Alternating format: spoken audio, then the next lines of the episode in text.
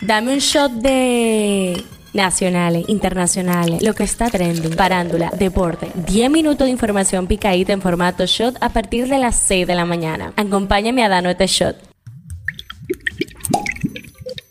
Bienvenidos al martes de ¿Qué iré yo a comprar para San Valentín? Esto es el Shot Diario. Arrancamos con las nacionales. El amigo que se estrelló contra el Palacio Nacional ha sido acusado de atentar contra el presidente. John Raymond Durán Villar está actualmente detenido en la carcelita de Ciudad Nueva en espera de que se le conozca medida de coerción.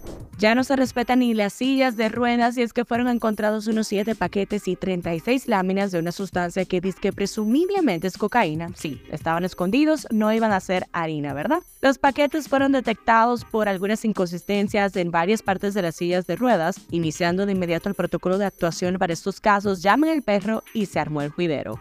En las internacionales dice Nueva York y el área triestatal amaneció bajo nieve. Ya saben, mi gente de la diáspora dice que una rápida pero intensa tormenta proveniente del noreste podría provocar en Nueva York la mayor nevada en más de dos años. Oremos.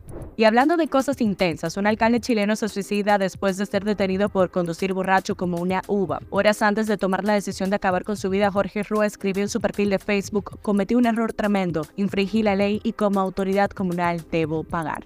En los deportes, el clavadista de 100 años, de 100 años, que responde al nombre de Taji Askari, participó en el Campeonato Mundial de Natación 2024. El abuelito, que está más duro que nosotros todos, desde origen iraní, ganó una medalla de plata y otra de bronce en los primeros Juegos Asiáticos de la historia en 1951 y nunca ha perdido su pasión por este deporte. En la farándula, Thalía dice que sufre de una vaina llamada disgeusia.